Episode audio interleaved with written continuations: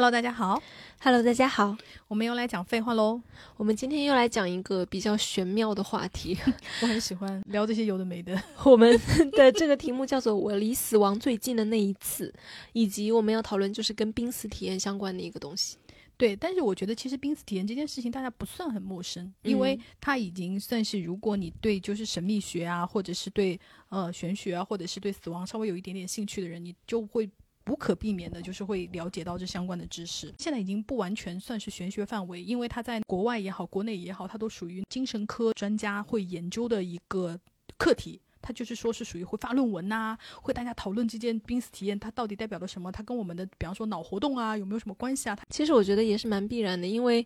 死亡是我们全人类的共同课题，我们所有人都在好奇它到底会发生什么，以及死亡确切的被认定说你这个人已经死了之后到底会发生什么，就是以及我们现在因为有技术可以监测你的脑活动，什么脑电波什么的，就是这个领域我觉得是必然的，因为大家被恐惧和好奇所控制 和笼罩，，嗯以及就是我觉得大家太想知道，就是灵魂这个东西到底存不存在。嗯从我觉得人类诞生一直到迄今为止吧，就是人们不断的在研究和不断的在证明或者否定，就是灵魂到底存不存在。对就如果大家看过那个电影叫《二十一克》，就是只就是灵魂的重量什么对，就是说一个人死了以后，他的体重就是会轻二十一克，嗯就是说那二十一克就是使灵魂的重量，它只是一个说法，但我们并不确定它的二十一克，也有可能，比方说是体液的流失啊，什么什么，就是并没有。定论说它就是灵魂。我觉得这个 theory 好像是二十年前左右的时候，当时非常的流行红火。还有一个说法是巴克还是怎么样的，就是还有不止一个版本的那个东西。然后大家当时就所有人都在说灵魂的重量，灵魂的重量，应该还有相关的畅销书之类的。对，还有因为他拍成电影了吗。哦，对对对，嗯，我们先从比较具体的事情开始说起吧，就是我们两个离死亡比较近的那种体验。我的那个濒死体验都是很相近的，都是同一个原因，就是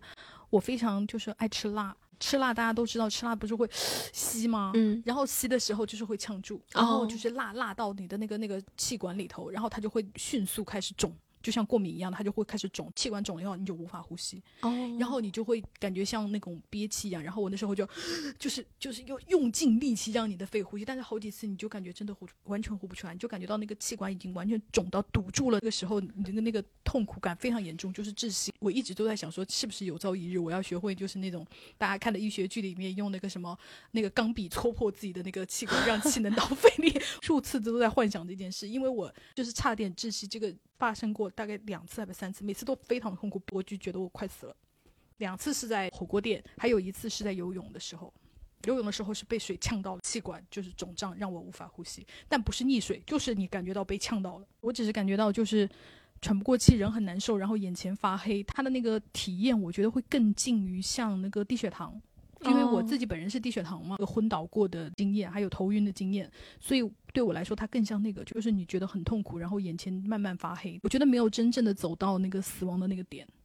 所以就是本人不太有发言权。哦，我的话就是，其实我人生的第一个记忆就是在死亡的边缘挣扎。哈，嗯，是什么？是是生产的问题吗？不是，是我两岁的时候，我掉到井里了。在我外婆家那边，是在那个乡下，当时是冬天，我就是穿着一个小棉袄。我算是一个城市里面长大的小孩，年幼的我有一个爱好叫做踩井盖，然后 因为我只认识那个城市里面的窨井盖，然后我不认识真实的井盖。当我看到那个井盖的时候，我就以为是窨井盖，我就踩上去了。但是它那个其实是一个中间有个轴承的翻盖井翻盖，转的那个对，会翻转，然后人一踩上去的时候，那个盖子就翻过来，先把我掀进去了。因为这个原因，那口井里面其实已经淹死过好几个小孩，是有水的，不是里面有枯井。不是枯井，里面是有水哦的，而且井盖一翻过来之后，看上去跟平时是完全一样的，所以哦很有可能就是你翻下去之后，没有人知道你在里面。之前就是淹死的小孩，就是很有可能就是等发现的时候人已经不行了嘛。然后我当时非常幸运的是，我小姨就在附近，她在那个池塘边在给我洗手绢。那一瞬间，她刚好回头看到我翻进去的那一刻，所以她知道我掉进去了。小姨就是吓疯了。我妈那时候在上班，然后把我送到那边去，是请我小姨和外婆他们帮我帮忙照顾我。对对对。然后她那一瞬间就是哇，整个人急疯了，然后就开始就是呼救啊什么的。而且当时还赶上了那个村里面农忙的时候，没有成年男子可以就是帮你，全都是老弱病残那种状态，也就是没有人能帮忙，就是下去把那个小孩捞起来，而且那个井壁是特别特别的狭窄，一般人是下不去的。最终呢是非常幸运找到了一个当时已经七十多岁的一个木匠，老木匠，就是他是一个能工巧匠，因为木匠他平时呢做那种木工，他是要在房子的那种上下就是要攀爬的嘛。筋骨还是非常的好，然后他就像那种蜘蛛人一样，就是手脚并用的在那个井壁这样一下下爬下去，就把我从水里面捞了起来。然后，而且我那时候不知道为什么，就是非常幸运，我没有沉下去。其实里面是有水的，可能是我穿的那个棉袄实在是太厚了，然后还没有完全吸住水，然后我还有一点飘在里，就是我的头还是在上面的。那个爷爷把我捞起来了之后，捞到了井缘。因为那个井壁非常的滑，他没有抓住，然后我在井口的时候就掉下去了，又掉下去了，我又掉下去了，对，然后所以我人生的第一个记忆就是我在水里面挣扎，然后呢，我摸到了四周是一个滑溜溜的东西，其实就是井井壁里面的苔藓，然后呢，我的记忆接下来就是我逐渐往上的升，然后呢，看到了就是光。顶对顶部的一片光明，然后我又下去了，这就是我人生的第一个记忆。然后，当然后面那个爷爷就是又是成功的，就是下去又重新把我捞了一次。后续就是当天晚上，因为我实在是喝了太多的水，我外婆把了我一晚上的尿。哎呦，好可怜哦。对，然后就是非常的幸运。哦，我小的时候就是比较多灾多难吧。还有一次是，当然这个事情我印象不是特别的深了，是在我爷爷奶奶家，也我当时也是个儿童吧，四五岁。然后呢，给我削了一个苹果，还是削了一个梨，然后我就是非常的欢呼雀跃，就是非常的高兴，拿在手里面一蹦一跳的，就是小孩很开心。在蹦跳的过程中，我就是摔倒了，就是摔倒了之后，在跌下去的时候，头刚好就是太阳穴附近，刚好磕到了那个洗手池，洗手池是四方的，磕到了那个脚上，然后那一瞬间就砸到我太阳穴旁边那个静脉，血管砸断了。天呐！然后那个血当场就喷涌出来，就像喷泉一样。我爸妈说，然后当时所有人都吓疯了，然后就以为小孩就是就此要死掉，而且就是附近离医院也没有那么近。然后，啊，总之就是很幸运的及时赶到了医院，且很幸运的是也没有砸到太阳穴本穴。然后那个血管也不是非常严重的那种动脉什么的，缝针了之后也脱离了危险。但是我觉得最接近濒死的，确实就是我的人生第一个记忆，就是溺水的那个。嗯，要说有什么结果的话，就是我是有一点点怕水的，就小的时候。但你现在游泳还是游的不错耶。我没有留下很深重的心理阴影，但是就是我们两个去的那一次，然后我是事隔好几年，然后重新游泳的时候，我当我面朝下突然发现那个水深超过我的预计之后，我立刻陷入了 panic，非常的惊慌，啊，就是又有点差点溺水那样子。发现其实我还是有一点点，有一点点，就是不是说对我的心理完全的没有影响。OK，嗯。因为濒死体验就是全世界就是这种故事很多，就是我今天特别要跟大家分享的是日本的一个天文学家，他叫木内鹤彦，鹤就是那个白鹤的鹤，这个字记住，等会我们要再用一遍，就是等会我们的故事里面也会出现这个东西。聊到濒死体验的这种事情，大家就通常就是说，哈，我们才不要相信那些什么传教的呀，那些神棍呐，那些本来就喜欢神神叨叨的，那样听上去好像他们的经验不是很可靠，就是可能存在着一些幻想啊，或者存在着一些煽动性啊。但是这个木内先生，就是他是一个，就是通常说的理科生吧，就。OK，就无神论的那一种，且他在日本的天文界就是非常有名。他至今已经发现了三颗吧小行星，他的名字命名，就是属于那种有一定社会地位的，就是不会出来乱讲的那种人。然后他遇到了什么事情呢？就是他的人生有三次濒死体验。然后第一次当然就是他非常非常年轻，他二十二岁的时候啊生病了以后，他就。被医生宣布他已经死亡了四十五分钟了，就是他已经听到天哪，我们一般就是死了八分钟还是十分钟，医生就是临床上不就是会宣布你死亡吗？就是说他死了以后，当然也是先看见，就是每个濒死体验都会讲到的那个什么隧道啊、光啊，他从那个隧道走出去了以后啊，就看到了一片什么美好的花园呐，然后还看到了他的那个过世的亲人呐，他没有停留在那个地方，他是回来了。回来了以后呢，就发现他爸爸在他的床头，他就坐起来了，然后就是试图跟他爸爸讲话，然后他发现他爸爸不理他，然后他这时候才发现，哦，原来他是灵魂离体，不是真正的醒过来了。他就听到第一句话，他妈妈说的就是啊死了，就这三个字，就啊死了。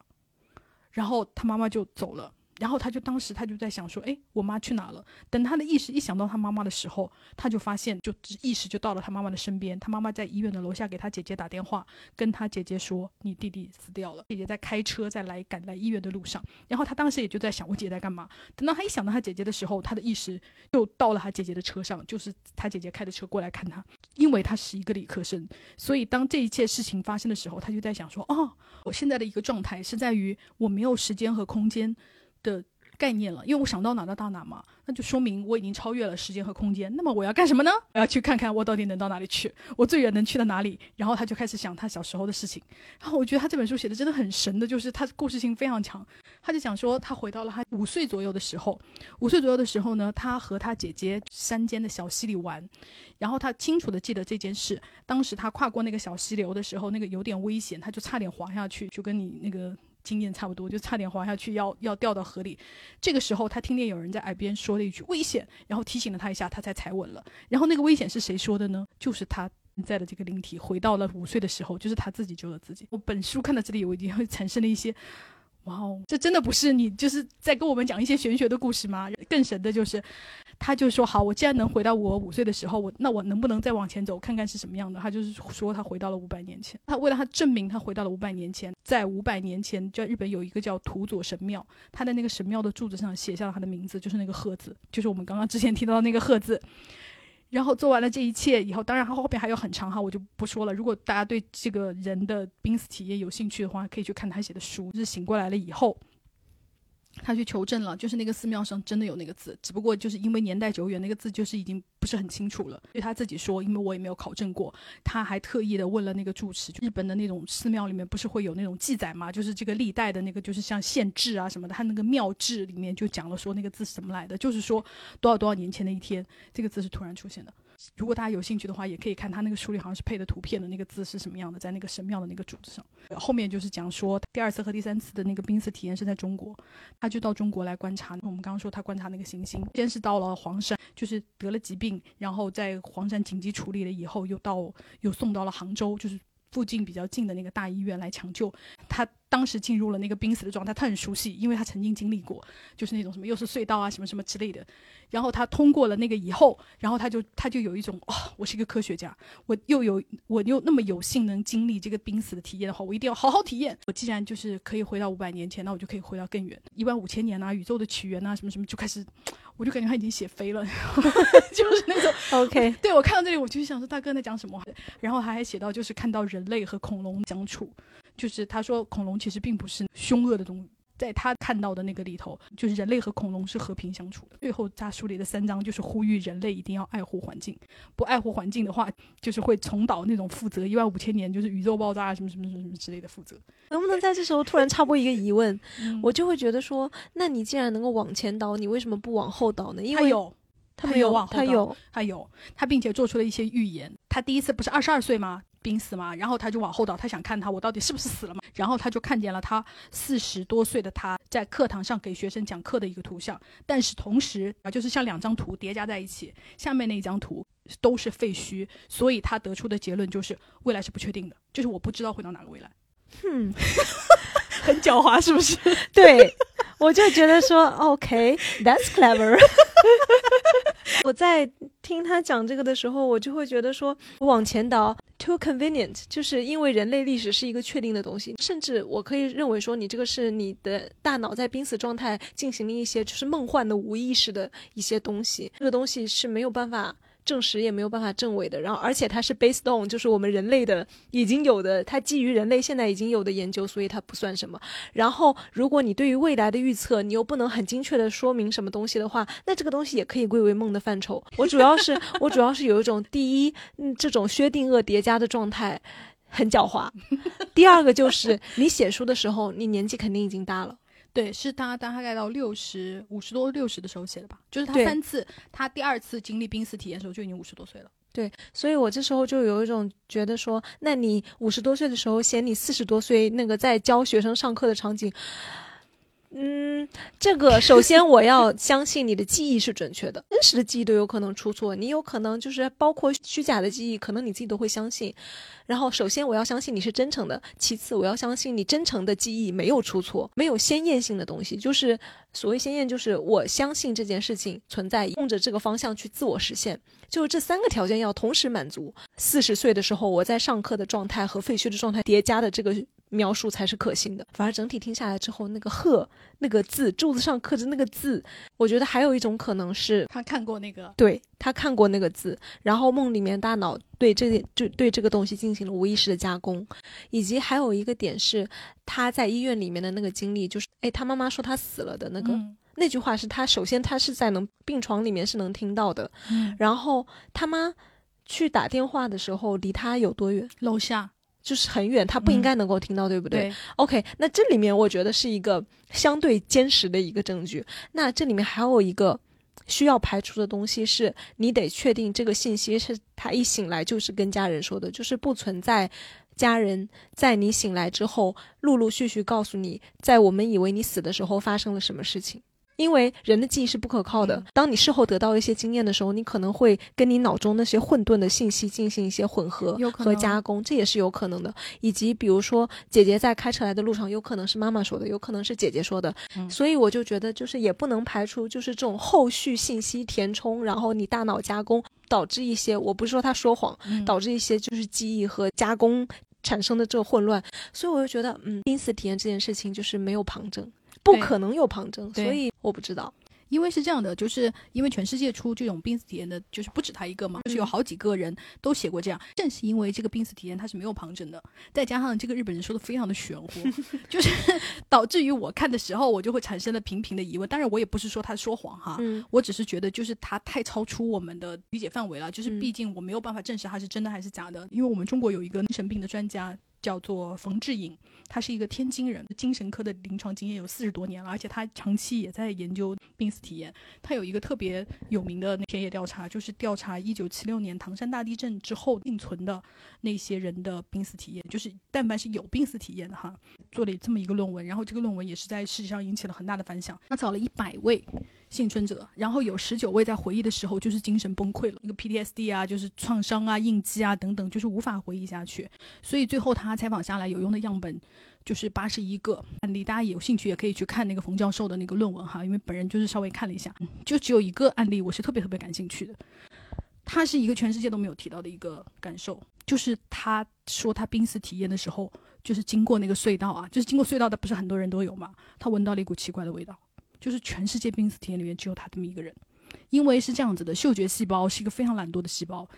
呃，在梦的研究里面，所有的人的做梦里面，几乎百分之九十都是闻不到气味的。嗯，因为嗅觉细胞是在休息，是在睡眠的。包括在那个濒死体验里面，没有任何一个濒死体验的人提到了味道，只有一个女性，中国女性她提到过。然后其他就是 大差不差。就是比方说看见隧道啦，看见光亮啦，看见那个你过世的亲人来接你啦，看见了身体和意识分离啊，就然后还有那种悬浮空中啊，还有那种大家都知道的那个 走马灯啊，嗯，就是看见你生前的那个所有事的回顾啊，不管是中国的那个案例还是国外的案例，这一些就是说是一些 比较 common 的东西，就是大家都会有的，然后。在这些的基础上，会各有各的一些呃比较特别的东西。然后，比方说，有一个人，他就说他看见洞口不是那个有白光吗？走出那个白光以后，他就看到了一个古色古香的宫殿，他就认为那是地府。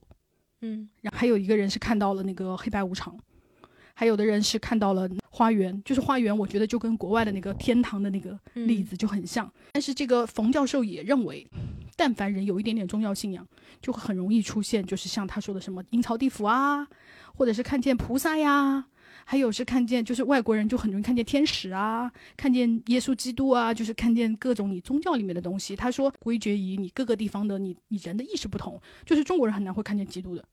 而且他说就是在外国的那个濒死体验里面，还有一个很大的特点，就是他们看见来接他们的亲人，几乎全都是穿的白衣服，就是天使的颜色。对，这是一个非常大的特点，就是所有的人都说他们的那个亲人过世的亲人来迎接，所有人的描述都是白衣服。他们认为哈，因为就是跟他们的宗教就是跟天使相关。因为我是一个相对不是那么相信的一个人哈，嗯但是我的态度是这样子的，就是一个东西它没有办法证实，也没有办法证伪，然后我会提出一些可能可以证伪的可能性，但是 I'm not sure。像这一种。所谓的西方，就是大家很容易看到过世的亲人穿着白衣服是一种天使形象，然后就是耶稣，然后我们东方人可能看到菩萨、阴曹地府、黑白无常的这种文化性的东西，就我觉得非常符合马克思的他的一个论点吧，就是他的一个观点呢，就是说鬼神是人造的产物，为什么呢？就是鬼神的形象是人的形象，我们对于一个未知的神秘东西的想象，它完全是的是我们自身经验的一个延伸。你说那个共通的那个隧道性的东西的时候，我觉得有个巨大的可能，为什么无论是东方和西方，大家都有这样的一个东西？我认为这是一个来自于我们人类的一个共同经验，从黑暗走向光明的一个东西。我认为这个东西很有可能是出生。因为所有人就是无论是阴道的那种顺产也好，还是剖宫产也好，你一定会看到一个由黑暗，就是由妈妈的子宫里面，然后到外面一个光亮的一个过程。我觉得很有可能是你的身体，就是在你确定 OK，我这个身体已经没有救了，就是我这个人已经没有救了，所以在最后的时刻，我来给你点安慰。所以大脑进入一种自我保护的那种状态。有一些濒死的体验里面会包括就是那种痛觉，会很痛很痛，但是到最后可能就舒服了。然后我认为就是大脑在那时候关闭了你的痛觉的那种，因为所谓痛觉就是人身体里面的最初也是最后的一个报警器嘛。然后发现报警也没有用了，我这个系统已经要 shut down 了，没有用了。，OK，那我们就不要痛了。然后这时候大脑就开始进行加工，首先回归到我们来到这个世界上的就是这个最幸福的共通的基础体验。然后到了后面，让我们的大脑基于我们的文化背景展开一些幸福的想象。然后，所以有些人就是到阴曹地府、天堂，然后然后大脑进行了不同的加工，就是给我一种很强烈的这样的一个东西，它基于人类的所有人类的共同的共性以及一些宗教背景的东西。但是有一些就是无法解释了，嗯就是比方说有很多人在动手术的时候短暂的死亡，然后他们都会有一个共通，就是灵魂出窍，嗯就是会说我会漂浮在手术室的上方，看到就是具体是怎么给我做手术的，这个也是中外。都有出现的案例，就是灵魂离体。介绍大家另外一本书，它叫做《死后的世界》，它是那个雷蒙德·穆迪美国人写的。它里面就是讲了两个案例，也是这样子的。一个是说他醒来了以后，跟他做手术的医生详细的讲了，就是整个手术的过程，包括手术的用具，那个刀啊、剪啊是什么放的，就是放在那个护士的托盘呐、包括他站在他身边的是什么人的站的那个次序位置啊。他说他在做手术的同时，他感觉他自己的那个视线是飘在那个手术室的顶上，看着这一切完成的。然后很关键的是，他是个盲人，所以说他不太可能是依照就是以前的经验，或者是说他进手术室之前看到的那些东西来。就是产生幻觉啊什么的。还有一个案例，就是讲说一个外国的，也是一个女病人，前面就是和这个盲人的那个一样的，说她的意识就飘得更远了。她说她看到了这这个医院的这个顶楼啊，看到了一只红色的鞋子，然后她把它当成一个就是。就是一个小小的那个经历跟护士分享，然后护士也没有当真。过了几天，那个护士因为别的原因去房顶的时候，真的看了一只红色的鞋子。天台是上锁的，一般病人是不可能就是自己说我看到了才会产生的一些就是那个意识混乱啊什么的。嗯而且这个女的是因为交通意外送进了医院，直接做手术的，她也不存在，哦她也不存在说我住了好几天去看过了，她不存在这件事。哦，这个还蛮悬的。你刚刚说的红鞋子的那个细节，我觉得特别好，就是他给这个故事增加了一些可信的成分在里面，因为这个是超出病人的感知范围和你所应该知道的知识范围的。但是你说的那个盲人的那个，我就嗯，我就不是那么确定，我就觉得还有一种可能，因为。盲人他的听觉系统是非常的灵敏的，嗯然后他在日常生活中，其实他建立起了属于他自己听觉的那一套辨识的东西，就他的意识可能是不清醒的，但是他的耳朵依然听得到，他的身体是活的，身体其实依然在收集信息。就是我提出的，我认为的可能一种情况哈，嗯像医生的站位什么的，因为医生在讲话。所以不同的人、不同的声音，其实就已经有站位信息了，甚至包括身高啊什么的，就是你发声的那个高度在哪儿，都能有身高的一些信息，还有性别，这些都都可以看到。包括他说那个手术是如何进行的，那你可以听到医生交谈呐、听到那个刀剪的那些声音呐、我觉得这个在我的这个视角来看，我觉得都在合理解释的范围。但是那个红鞋子就有点超出这个范围，所以这个点我就觉得很妙。说到红鞋子这个，我就想到另外一本就《天堂的证据》，然后因为这本书就是大家一看这个名字，就是也是有点那种神神叨叨的那种感觉哈。它的作者是一个美国的一个神经外科医生，零八年的时候叫那。艾本亚历山大突发了一种罕见的细菌性脑膜炎，昏迷中呢就度过了整整七天。这段时间呢，他的大脑被严重感染。他自己的话来讲，就是大脑外层停工了，所以是一个大脑功能缺失的状态。他的意识就是有了一些失之旅啊什么的。讲个大概，那就是有一个神游天国的经历，看到了虚空，有看到了神秘的生物。那他最一开始是从一个充满云朵的地方开始的，他整个看到的颜色都是非常的绚丽，就是有深蓝色啊，有那种非常梦幻的颜色，有那种白色的云朵。请注意，大家看这种从云朵开始，我觉得是很像那种。基督教的天堂形象，就是你看，如果咱们就是中国人，可能就是阴曹地府、古色古香哈。我觉得这里面就是有一种宗教的色彩在里面了。他后来又看到那种虚空啊，又有听到了一些奇怪的声音啊，在他的描述里面是很明显是非地球的一些生物。OK，这些我觉得在本人这个怀疑者眼中看来都有点神神叨叨的，就有点奇奇怪怪的。不错的细节是他后来看到了一个。金发碧眼的女孩，这个女孩的衣着很简单，然后衣服的色彩跟周围的一切一样，然后她就是描述那个色彩，就是有种。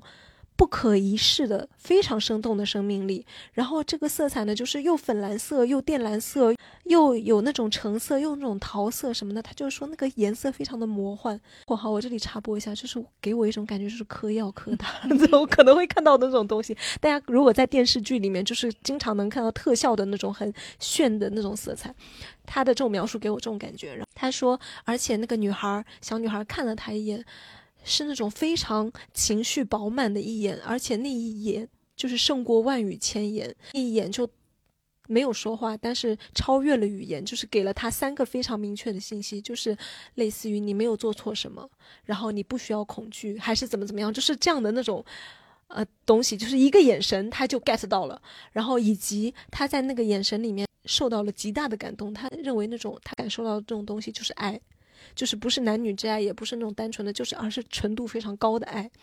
为什么我要着重讲这个小女孩呢？因为这个小女孩在她这个故事里面非常的重要。就是她醒来了之后，我们要介绍一下这个作者的背景。就是她小的时候是被领养的，然后因为这件事情呢，就是她跟她的亲生的那个家庭也联系上了，那边的父母呢。也是为了安慰他，就是死去活来就不容易嘛。然后给他寄了一张他原生家庭的照片的合影，然后那里面呢就是有一个妹妹，就是他认为就是他梦中的小女孩是一模一样的。哦，而且那个妹妹是很小就去世了。这就是我们这个玄幻的故事的首尾呼应的最关键的一个节点，就是他从来没有见过那个妹妹的，他是看到那个照片，他才第一次看到这个女孩，才意识到那个女孩，对他才知道那个哦，原来就是我梦中的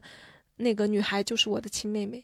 这个故事呢，它就是给我一种我对他的最大的怀疑，因为他梦里的那些什么非地球的生物啊，几绚烂的色彩，我觉得那些都不重要，因为你用幻觉都能解释得通。然后关于这个妹妹，就像是你刚讲的那个鹤的那个故事一样，它都是有那种你本不应该知道的信息。但是我也有一种很强烈的怀疑是。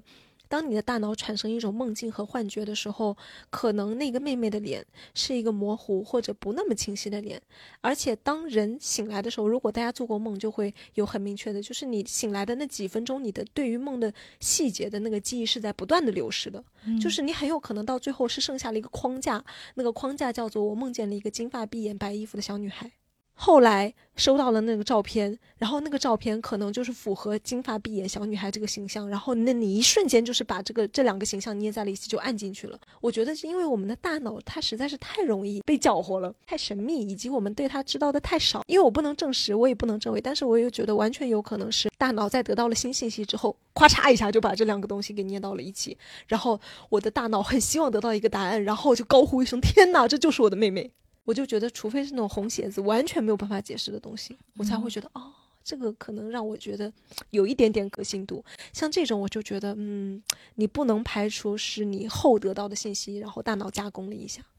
对，没有办法，因为就是你没有办法跟他一起去体验这个东西，所以就是我觉得濒死体验这个东西就是。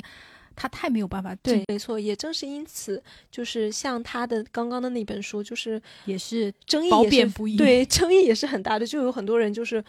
比如说像我这一派的，就是比较愿意去怀疑保持着就是嗯，可能有别的解释的人就会觉得你胡说八道，是就是你是不是神棍呢？或者干脆就是温和一点的批评，就是太玄幻了。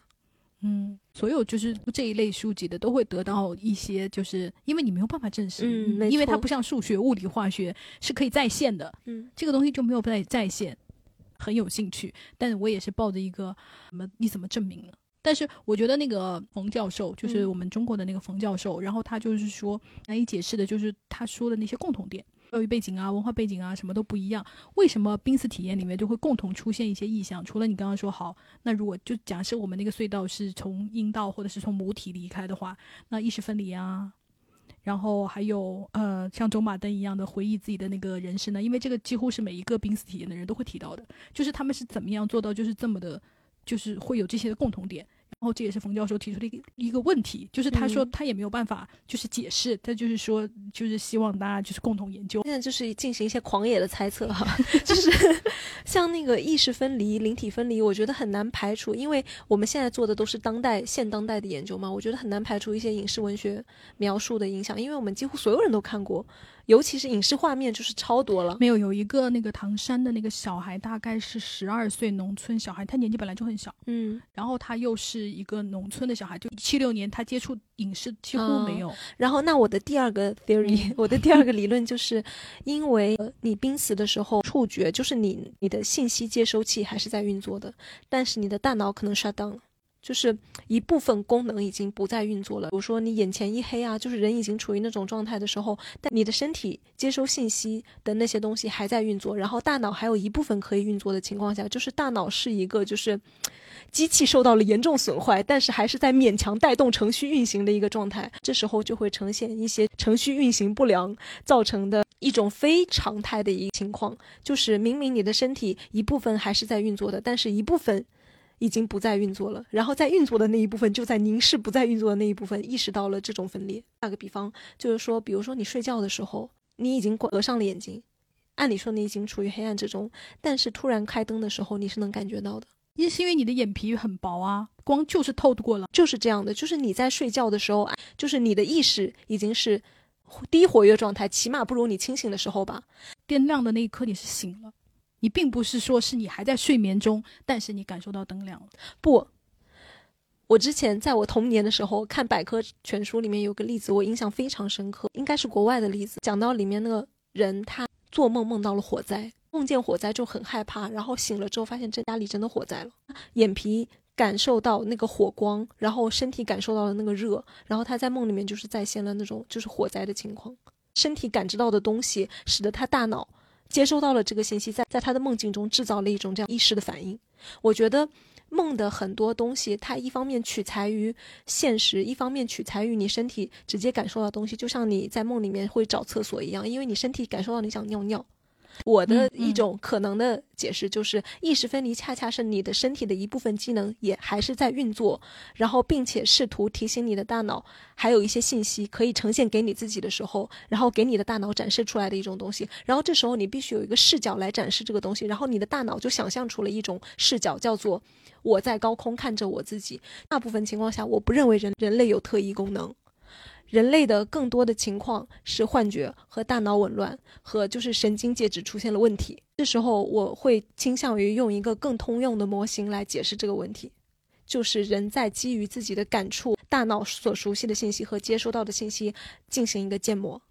来模拟我现在所处的环境和我现在人身上在遭遇的事情。大脑在试图思考我现在在经历什么。我能理解你说的这个理论，但我不认为就是意识分离是一个幻想的东西。我认识了一个朋友，然后他嗯就是人生经历了一些大病，呃，濒死体验还蛮奇妙的。他是因为就是生了很重很重的病，然后当时就是要换掉身体的某个器官，换器官不是那么容易的嘛，要排队啊，要等那个文献啊，什么什么等等的。他就提到了那个关于我们说的走马灯的那个东西，他是说了一个非常细节的，就是因为大家往往都会说走马灯，就比方说啊，你小学时候认识谁啊，初中时候认识谁啊，就是你以为你不记得的东西都在你的记忆里面出现了。嗯然后他还提到了一个，就是不仅仅是出现了，而且出现的是感情最浓烈的时候。哦，我对这个嗯。我有印象，我对他的这个评论印印象很深刻，对。很有意思。他这点，对，然后他还给我们提供了一个，因为他是经历了濒死体验的人嘛，嗯他还给我们提供了一个，就是说他不认为就是说他是走马灯，他认为嗯走马灯是一个被动欣赏的过程，他觉得更像就是你知道一排 PPT，他随便点到哪一个，就是有种那种点歌的那种感觉。嗯他自己选了一个点到好的东西。，对，就是你点到哪个看哪个，他他不一定就是说你要从头看到尾，就是顺序观看的那样一个东西，他感觉就好像类似就是你像特异功能一样，你眼睛点歌台。对你眼睛盯到哪一个，它就会 出嗯现那个，而且他就说都是好事，这点还让我就觉得哦，大脑真的很会保护我们 嗯，而且他讲的那个说最好的那一面的那个细节，我可以补充一下。他说的是他的一个朋友，那个朋友是跟他们之间是有过隔阂，虽然现在已经和好了，但是感情已经回不到小时候最好的时候了。但是他说他在走马灯的时候记得的是他们两个就是并肩一起吃冰淇淋还是怎么样，反正是少年时期的美好回忆，最美好的时候。对，然后但是他后来他就跟我私信，就是我们两个人就是作为朋友稍微讨论了一下，然后他就说醒了以后他也跟医生讨论了这个问题，嗯因为他当时就是进 ICU 了嘛，然后医生打了很多的那个肾上腺素，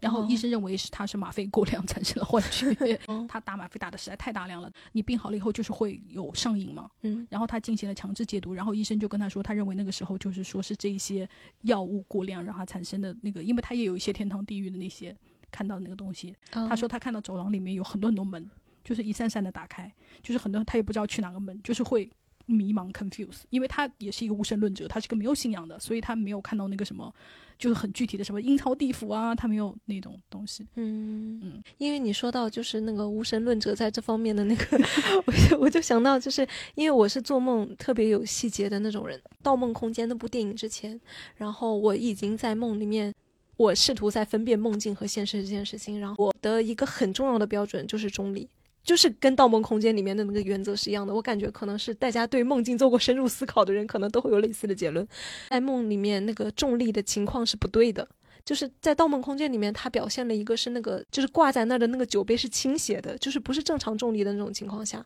然后梦里面就是地平不平，就是我很在意，以及梦里面是很难有脚踏实地的触感的。这个事情是我做梦的时候，我有意识的去感觉我有没有捏一个东西的触感和我脚踏实地走的一个触感，很多时候能明确的感知到没有，然后我就明确的感知到我现在在做梦。还有一个很明显的，不就是掐自己把看痛不痛吗？哦，你你会在梦里掐自己吗？我会，我试过很多次，真的很有用。就是你哦发现不痛的时候，你就马上确定，OK，我是在梦里。因为我好几次就是在梦里 confuse，就是我是醒了还是没有醒。因为我们在梦里不是常常会有一些这样的哦糊涂嘛，然后你知道就是很常规的，你就就很简单，你就是用那个大拇指的指甲掐一下自己的食指。如果你实在现实生活中一定会痛的，然后你在梦里真的没有感觉，因为我试过好几次。我梦里面不会就是搞痛自己，因为我基本上就是通过观察这个世界的那些细节，我已经会意识到这个世界的细节不够完备，会利用我知道我在做梦这一点，就是占一点便宜。就比如说我梦见有人追杀我呀，然后我这时候就知道，OK，我是我梦境的主人，现在我要开一扇门，哦然后我就打开一扇门，我就进去我就走了。哦，但我没有这样试过，嗯我只有就是我会控制我意识到我做梦以后，我就会想说快点醒来。哦就是你，我就会强制自己醒来。然后当你意识到你自己在做梦的时候，你醒来就会比较容易嘛。哦。嗯，我我会在梦里游玩一下，就是因为因为你就是对这个梦境有一些掌控权，而且梦里面的时间概念，就是整个你大脑在构建那个梦境的方式是很有意思的，所以就是我会很喜欢在里面玩。哦，嗯，就是通过大家给我们留言，然后我发现走马灯也是不是特别一样，有一些朋友他是会看到，呃，人生中比较重要的片段，有一些其实是比较随机的，就是大家其实每个人都不是特别一样，所以我对于走马灯这件事情。我就产生了不同的想法，我就认为，OK，这是你的大脑在应激状态做出的不同反应。有一些可能大脑就是为了安慰你，就是给你选取了，就像我刚刚那位朋友一样，就是给你选取了人生比较甜蜜的、比较好的片段。有一些可能是，比如说，就是大脑 in shock，就是大脑也震惊了，就是不知道怎么办，赶紧随便抓几把就给你看一下吧。但是为什么要有走马灯这件事呢？就不管他是抓取哪些片段哈，而且不是所有人都有走马灯的，我看到有朋友说死亡的比较漫长，就比方说溺水，嗯因为它是个很长的那个死亡过程，它哦并不是说是个猝死的那个，嗯就很容易出现走马灯。嗯，那然后就比方说，如果你是心梗，可能一下就没了的那那那那种。可能你的就大脑还来不及给你放电，影，就比较难出现，因为有的有一个朋友他就说他他的濒死体验里面就没有，就很我这边有很多评论，嗯其实没有走马灯的是大多数，也不是说有那么多濒死体验哈，但是有走马灯的其实是少数。然后有很多人提到了，就是呃是空白。呃，给我印象比较深的是那种就有点类似于出车祸呀，出了那种就是人身事故的意外。很多人是类似的，是事故发生当时的一瞬间就是眼前一白或者头脑一白，然后中间发生的什么事情，就那个事故怎么发生的不记得了。然后接下来的一个意识就是医院里面醒过来，或者就是大家围住你，就是开始救助你的那个，然后那个事情怎么发生的就不记得了。我觉得这个也是一种大脑的，就但我觉得这个不算濒死体验了。就差点死掉吧，这个叫做，这个对对对，差点死掉的体验，嗯。就是大脑启动的一种保护机制，就是让你忘掉那种巨大的创伤，或者是你确实你已经昏迷了，你真的嗯。没有看到，对。也有可能。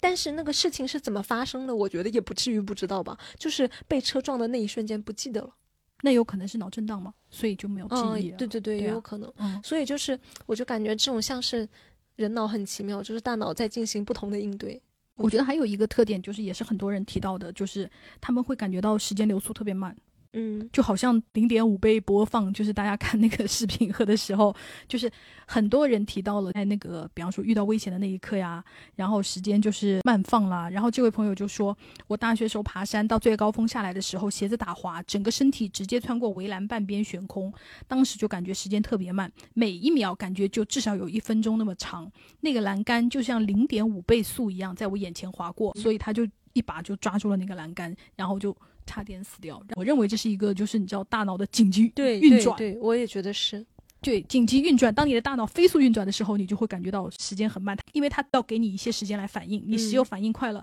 因为你才能保住你自己嘛。对对，我感觉是这样，就是因为大脑在应急状态，就有点像是那种，就是超人妈妈看到了自己小孩从楼上掉下来，然后以以人类不可能达到的速度，就是冲过去接住了他的小孩。我觉得就是这人那一瞬间求生就是潜能爆发。对对爆发的，就是导致的。就因为看很多那种什么 X 战警啊，就是嗯都会遇到一些危险啊，什么什么，就在那一刻就是激发了你的潜能，然后你就嗯变成了一个超人那样子。对，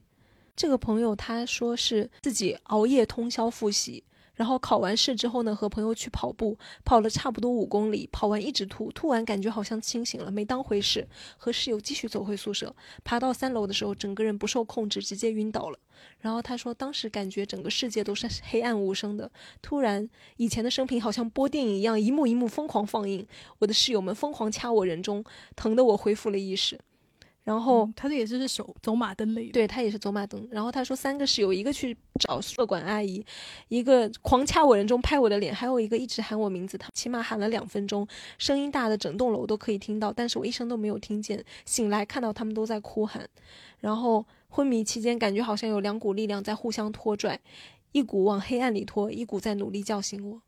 对，也有很多人濒死体验，就是提到，就是说听到就是那种类似你什么阳寿未尽，你怎么来啦？你就快点回去吧。在接下来就听到身边亲人的呼唤。嗯还有那个有一个朋友跟我讲，是他的一次濒死体验是，他其实是那个自杀未遂，然后那时候就是抢救了嘛。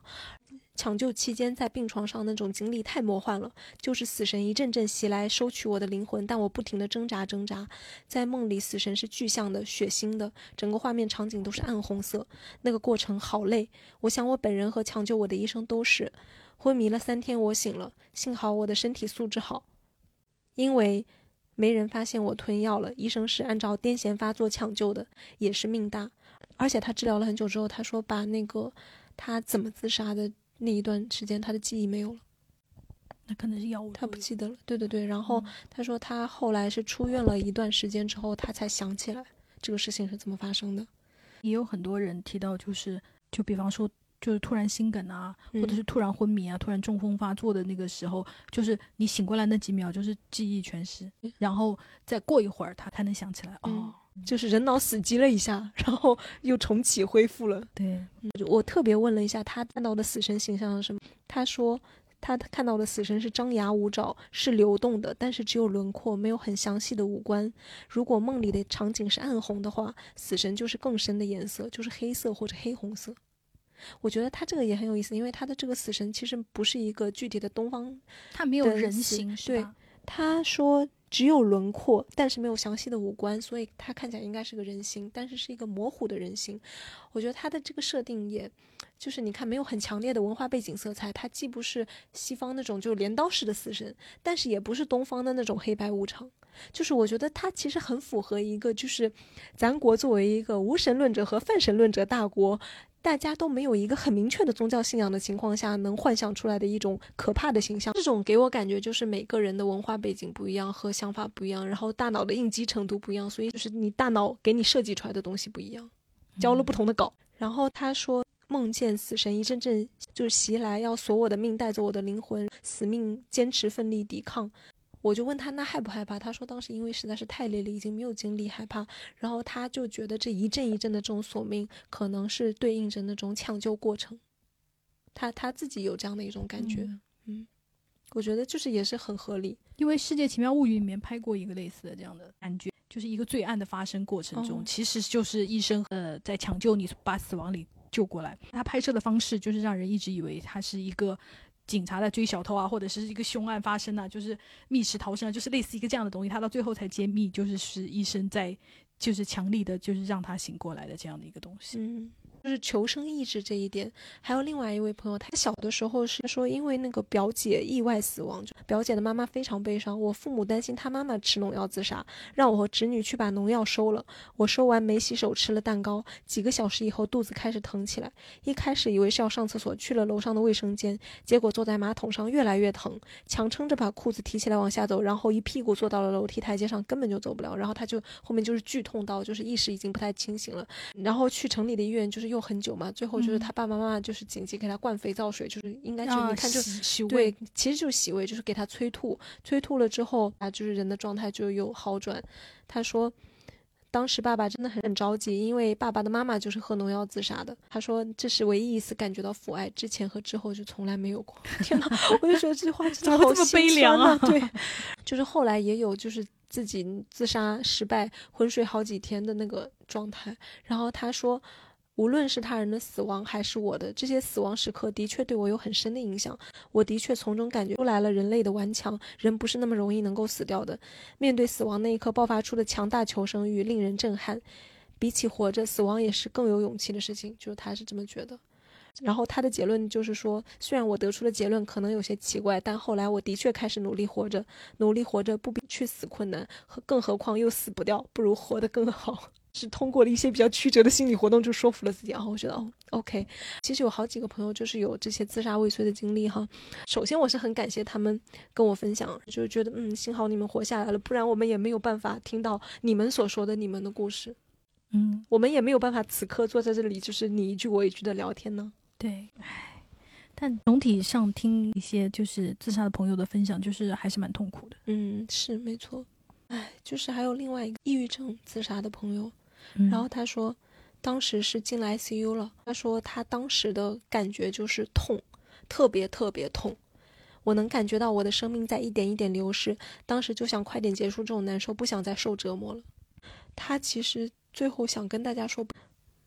不要选择这种方式，因为很痛很难受。然后另外一个割腕自杀，他也说想说不要选择这种方式。我感觉你轻易能够做到的自杀方式就是。我们能够想到的哈都很痛苦，你不管是跳楼啊、割腕啊、上吊啊，还有服药啊，包括一氧化碳啊，那些都是很痛苦的。除了就是安乐死以外吧，自杀它本来就是一件非常难的事情。对。但是他还讲了一句话，就是让我觉得也很难过。他说，就算在 ICU 病床上待了七天，我也还是觉得抑郁症病发时候的痛苦更让我难以忍受一些。因为在病房里，我有好多家人陪着，但病发的时候，我只有我自己。嗯，要再次强调，就是抑郁症是一个非常危险，以及不要去说人家抑郁症嘛，显出来的矫情，就是。那就是什么去进厂拧个螺丝就好了。对你搬砖搬一天，我看你抑郁不抑郁啊？不要讲这种很无知的话吧。那首先，它是一个真实存在的病症，以及有很多抑郁症患者，他们是有躯体化表现的，身体上、生理上是有明确的，就是可能床都起不来的一些反应。就它不是一个假的东西，它不是说，嗯，你靠意志克服一下不就好了吗？他们可能既需要医生的帮助，也需要一些就是药物，就是服药治疗的东西。它不是说。克服一下，就好像 有一些不懂，就是缺乏一些基本生理卫生常识的说，嗯，你们女的月经忍一忍就好了，就憋住啊，不要让血流出来啊。就是这让这在我们女生听来就很奇怪吧？对，就很无知。嗯，对。评论里面的这一类体验，不管那些朋友有没有意识到哈，我可以总结为大家需要注意的就是惊恐症 （panic attack） 嗯这样的一个情况。有朋友讲说，是有段时间面临考试失利，朋友出国联系变少，疫情不能回家，隔离在宿舍，然后爱豆半塌房，我整个人大受刺激，每天食欲不振，夸张到每天只能吃一顿饭或者只吃一点西瓜，然后整夜整夜失眠。这样浑浑噩噩半个月之后，我在某个凌晨熬夜看小说的时候，突然心绞痛，然后呼吸短促、冒冷汗，说不出话来。当时真的以为自己快死了，脑海里的想法是我必须把手机浏览记录删除了，我不能让我爸妈被别人议论为看色色 Po 文猝死的女大学生的父母。天哪！这也太有责任感了吧？然后就有朋友就是指出说，你这个是 panic attack 焦虑症的极端表现。然后有另外一个朋友，他是完全知道自己就是焦虑症的。然后他说，我平时身体健康，很少感冒的那种，但是有天早上醒来，站不起来也动不了，有点朦胧的意识，想上厕所又不想尿在床上，就在地上爬到厕所去。后来朋友叫了救护车，把我送到医院检查，物理指标都没事。后来才知道我那段时间工作压力大，可能是惊恐发作。当时的症状就是意识模糊，身体基本不受控制，而且心脏很痛，站不起来。朋友一开始把我送到家庭医生那里，医生一看就把我转到医院去了。大家也要知道，就就焦虑症、惊恐，就 panic attack 这个东西，它确实也是一个真实的情况，就像我们刚刚说的抑郁症一样，它也是有躯体化的表现的，就是你心绞痛啊，是就是你行动受限呐、就是你人起不来啊什么的，它不是一个假的东西。所以遇到这种情况，就是包括你的精神压力很大的时候，可能需要有意识，就是去就医啊，就是需要寻求帮助。因为评论里面还有一个妹妹也，她讲的也是惊恐发作，但是她是呃确定知道自己是惊恐症发作，嗯而且很不巧的是，她当时在外地旅游，但是她当时并不知道是惊恐症发作。她说她也是有非常明显的症状，就是四四肢冰凉、头脑空白、天旋地转，以至于视线无法对焦，就她都哦看不清了。然后就是路人看见她那个样子，就是带她就是。把她送到附近的医院嘛，然后她就是说，她一路牵着那个陌生人的手，就是一句不停的在说：“我非常害怕。”你你可能在路上看见，你可能也会害怕，因为你不知道别人发生了什么。但是如果你知道这是一种惊恐症的发作，然后他非常需要医生的帮忙的话，那你就把尽快的把他就是送到医院。对，没错。其实还有一类就是濒死体验，我可以总结为生孩子。哦，对对对对，很多对很多女生提到了，就是一个女生提到，她说生小孩的时候开到八九指剧烈的十级阵痛，然后剧烈痛完突然完全不痛了，然后就看到了白色强光的隧道，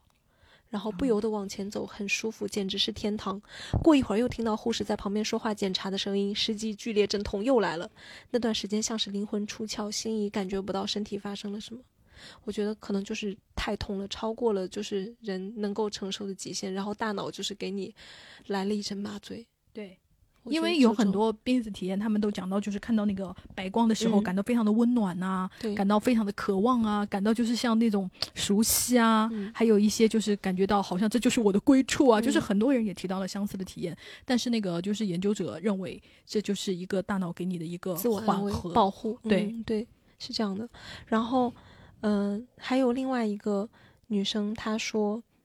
生孩子到最关键的时刻，然后一点力气都没有了，听见旁边的医生护士拼命的喊我、拍我的脸，但是声音好像隔着水一样离我很远。我睁开眼睛，透过产房的窗户。缝隙，居然能清楚的看见街对面办公楼里面忙碌的工作人员（括号本人近视四百多度），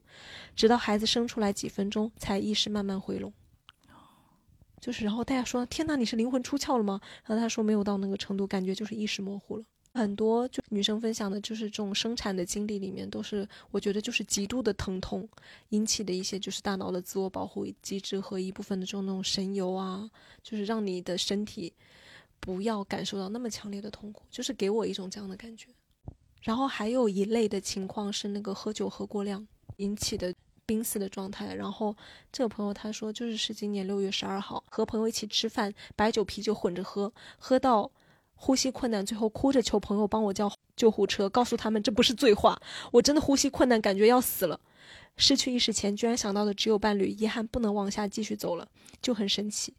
大家千万少喝酒，别喝多，太危险了。然后就有人问他说你是怎么救回来的？然后他说是真的送到医院之后，那原文我有点不太记得了，可能就是医生说那个血液里面的钾离子是太高还是太低，怎么样，就是引起了他一系列的症状，确实是危险的。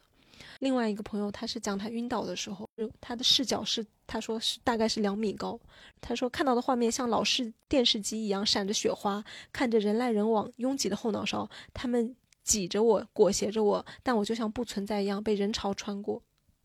哦，这其实也算是我们刚讨论的那种，就是灵体分离对对的对对对那一种，嗯。这个朋友他说，小时候没有老实按医嘱吃药，偷偷把一种吃了很恶心的药给停了，最后差点死掉。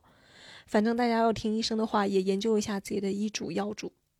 我觉得这个确实就是大家是需要注意的。就是很多朋友讲到的，就是大家离自己离死亡特别近的一次的经历，就是给我的感觉是这是一个安全教育大讲座集合。比如说小朋友没有什么风险意识，对，然后导致可能会做一些特别离谱的事情，就是比如说吞咽铁球啊什么的，就是差点被呛死啊。还有很多小朋友是去摸电门，就是摸插座里面的那个东西，还有把叉子捅到插座里面，就是出差点触电的的。但是现在的家长好像好一点，因为就是如果你家里就是有这种那个嗯电插座的话，都是现在不是有那个儿童防护嘛，就会把它塑料的全部填满。就是小孩如果比方说你要用的时候你再拿下来，你不用的时候小孩其实手是接触不到里头的。哦，所以就是就是现在就是为了保护小孩，就是我们的社会在进步了，还有很多就是不是有很多小孩跌跌撞撞嘛，就是像你小时候不是会磕到那个什么尖的啊，什么、就是像磕到嗯没错太阳穴，现在还有很多就是那种塑料的，把这个整个包做的那个，对对对，嗯都是为了就是为了不让小孩出这种没有必要的意外。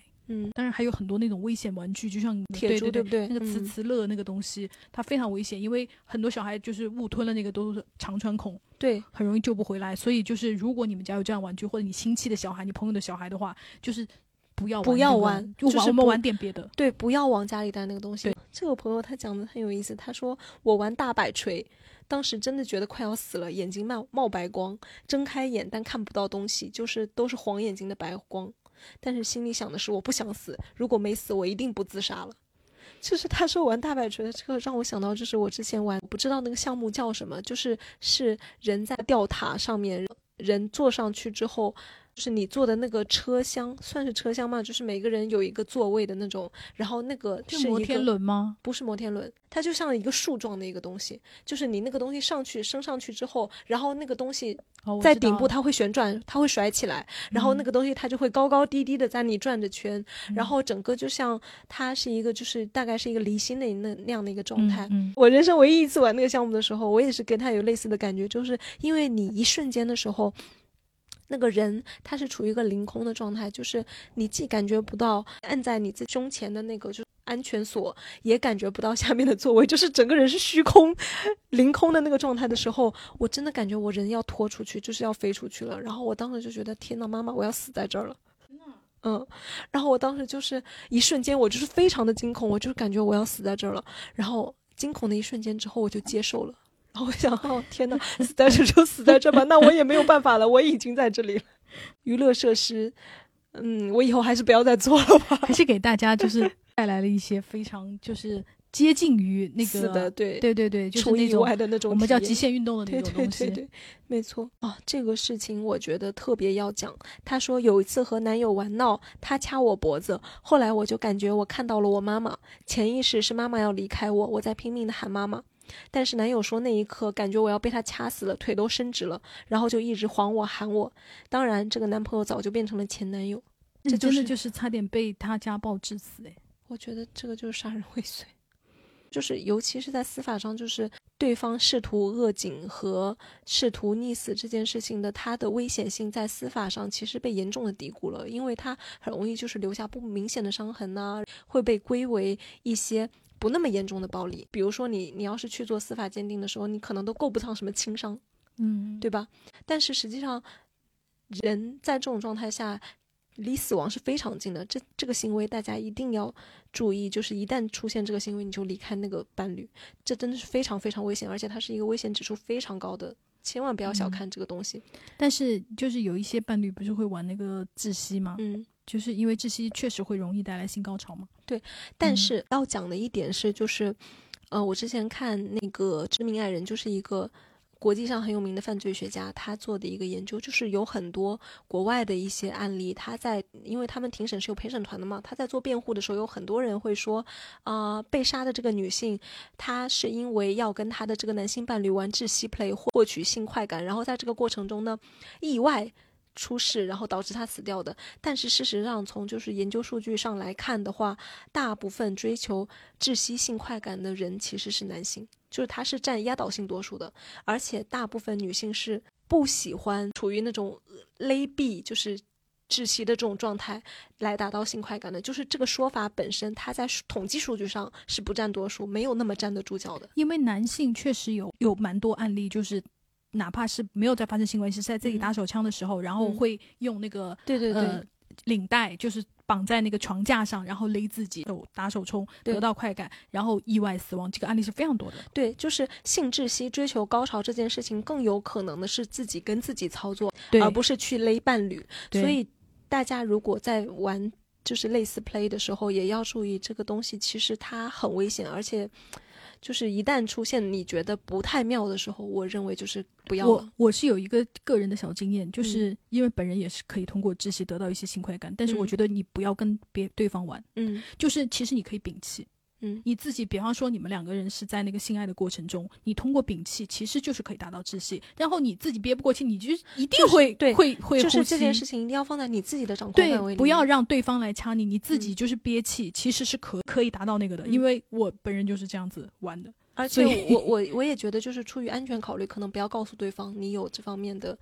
东西，不然我是觉得就是我觉得你不要邀请他玩，对你不要邀请他玩，对，然后在你没有很信任他的情况下，就是涉及到这方面的性癖讨论，最好也不要讲。我觉得你很信任，也不要那个的，不是说对方会怎么样啊，嗯是因为这个的力度很难控制，颈动脉被掐住超过三十秒就会死亡，因为这边的那个。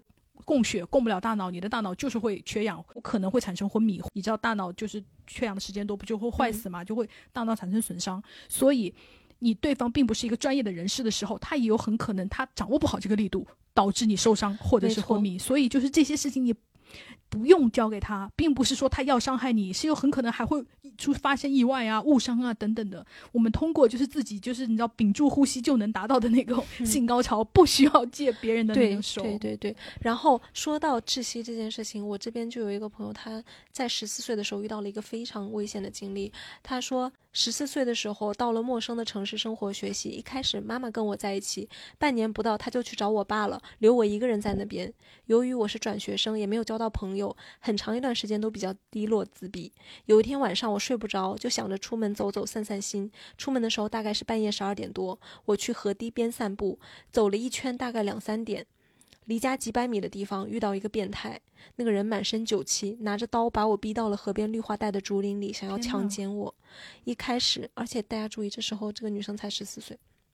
他说一开始我反抗，现在想想很危险，因为他喝了酒。反抗过程中，他掐住了我的脖子，我现在还记得慢慢窒息的感觉。后来失去了意识，失去意识后，我感觉自己像做了个梦，梦里见到了当时心里很喜欢的男生（括号恋爱脑实锤）。梦里没有做什么事，就是那个男生拉着我一起在草坪上散了散步，天气很好，梦里很明亮，然后就记得当时心里觉得是美好幸福的。梦里感觉过了挺长一段时间，结果后来我醒过来，那男的还在我面前，可能实际的时间并没有多久。我当时心里真的很绝望，开始哭着求他放过我，最终他让我走了。他说他让我想起了他的妹妹，唉，只能说就是不幸中还就是起码就是没有死在那个男的手里也，这真的是一个运气的问题，对因为你很可能就死在那个男的手里对，可能就是差一点点而已啊。因为那个男的忽然，比方说他又转念一想说，哈，这个人看到我的脸了，肯定会去报警，那还有可能会对你产生杀心。然后他说，哦，但是那件事情成为了我挥之不去的阴影，所以我估计临死的时候，可能大脑为了减轻主体的恐惧和痛苦，会制造一些美好的感觉来缓解恐惧、压力或者悲伤。形式可能是会让人回忆过去的日子，见到想见的人、想去的地方之类的吧。所以我在想，之前看到的类似有人为了追求极致的高潮，拿塑料袋套住头，结果窒息死了的新闻。可能高潮濒死的体验真的很爽吗？不然怎么会有人冒那么大的风险去尝试？你看他对这件事情就是产生了困惑，嗯然后他说就是最终就是感谢自己和感谢老天爷平安长大了，我觉得真的，你爸爸妈妈很非常失责职任。。对，如果不是，就是他们两个人，但凡有任何有一个有一点点做父母的那个责任心的话，就这件事情就不会发生，因为你还未成年，你的身边应该是有监护人在的。嗯但是你我小的时候哦，我一年级，我那时候才七岁的时候，我也被我妈一个人关在家里，因为我们家是双职工，就是没有办法的。当然，我觉得这是不对的，这是不应该的。我自己长大以后，我想说，天呐，我没有出了什么意外，或者是没有在家里，比方说你可能会爬窗，你可能会开火，嗯你可能会从凳子上或者哪里摔下来，你可能就是要爬高，要去拿拿什么偷饼干之类的。小孩你不知道他会发生什么意外的，因为小孩对于那个风险的那个把控，他真的是没有的，他他完全。不知道。然后我小的时候也是爬高，就是那个抽屉一层一层拉出来，就是像爬梯子一样嗯爬上去啊。可有想法了，就是还找到了家里的备用钥匙，然后从我们家四五楼吧，然后。叫住了路过的一个我认识的小哥哥，就是钥匙扔下去，然后把人家叫上来，然后他把我带出去去他们家玩了。而且出门的时候我还叮嘱了哥哥，大概就是说要锁好门之类的吧。然后我爸妈回家看到的情景就是家里的门是反锁着的，阳台上有一个小板凳，然后孩子没了。就然后所以他们直接得出的推断就是孩子直接从阳台翻下去了，嗯然后可能已经被送走了，对院子里的人可能把我送去抢救，然后孩子已经死了，就他们两个就是差点发疯。肯定啊，真正的原因就是他们不应该把小孩的你一个人放在家里，这是最大的原因。但是就是那个年代的爸妈确实，就是双职工家庭很容易出现的，就是把小孩锁在家里这样的一个情况。嗯，因为诶，说一句题外话好了，因为我最近看了一个帖，然后我就是看得我心情非常的复杂。当然他是吐槽同事，他说他是一个去底下的工厂去顶替一个小主管，那个主管就是怀孕了，他去顶替他去做那个主管，然后结果他去了那个厂子以后，他不是每天中午要去吃饭嘛，然后他就是吃了几天午餐以后，他的同事就是他的一个下属就抱怨他说：“你以后可不可以不要来食堂吃饭了？”然后他就说：“为什么？”他说：“因为在你之前，就是那个怀孕的主管，因为就是吃不惯那个食堂里的饭菜，就是可能觉得就是不身体不舒服，他都是回家吃饭的。所以这个同事，这个男同事，通常就是把两个人的饭都打，就是中饭都打回来，然后和他的小孩一起吃。那自从他就是他去顶替了以后，那他不就是中饭就少了吗？他说你都害得我和我孩子都吃不饱了。当然，他的这个抱怨我是觉得非常的是无无理要求，然后他就把这个抱怨就是你知道投稿到了树洞，然后底下的人就跟他。就跟他出主意说，你可以去投诉，说你们公司非法雇佣童工，我们公司就是这样，从此以后任何同事都不可以带小孩来了。我就心想说，好，他不带小孩来了，那小孩就会一个人在。这篇投稿看得我就是非常的痛苦。我觉得这件事情就是和就是社会公共服务缺位导致的内斗。对啊，但是但因为这件事情，你但凡有个就是公共的托儿所，然后它不那么昂贵，然后大家能够负担得起，它作为一个公共服务，作为一个缓冲的话，不会发生这样的事情。对，所以我就啊，就是看得我非常的难受。好，好，那我们今天就是讲了很多 目前正在研究，但也许没有那么实证证据的濒死体验，也讲了很多大家那个给我们的分享。就本人还是蛮喜欢这这一类的话题的，人体有无限的可能性。以及人体非常的神秘，我们对它的了解真的很少。我每次去看病都会得出这样一个体验，都会有一种啊，人类的医学也太落后了吧？怎么我们对就是人的身体才了解的那么一点点啊？尤其是对大脑的理解还这么少，我们到现在为止也不知道大脑到底是怎么运作的，大脑那些脑电波呀、脑容量啊，到底要怎么扩声啊？然后人类到底死后的意识，因为我最近看了一部动画片叫《万神殿》，你可能还没看，我就不剧透了。它大概就是讲意识上传的这个东西，嗯就是人死后的意识能不能单独上传，这个我们还没有研究出来，并且毫无头绪。但是我觉得也可以理解，因为我们的近现代医学、现代医学吧，就是实证医学，我不知道确切时间，但是它至少是工业革命之后的事情吧，那也就是百百年、两百一年。一一两百年左右嗯的事，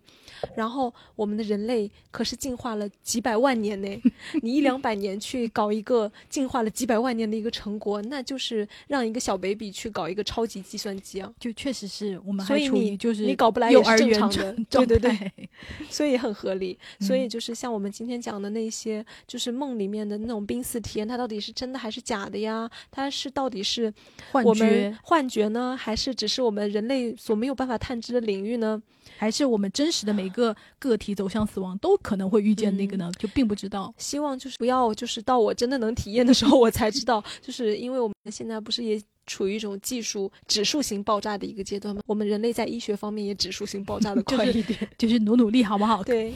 就是各位医学专家，就是稍微往这方面就是研究一下。好，那大家听完这一期，如果有什么就是想跟我们就是聊的，因为我们经常收到私信说，哎呀，我没有赶上那一期，其实我有很多就是相关的就是话题的经验要跟我们分享的。就是如果你听完也想跟我们分享的话，欢迎就是给我们就是私信或者是评论。如果你有特别想讨论的话题的话，也欢迎就是跟我们来投稿，因为我们确实有的时候就是找不到话题，就是也想听听，就是大家就是我们想聊些什么。对，没错。好喽，那我们下次见吧。好，拜拜，拜拜。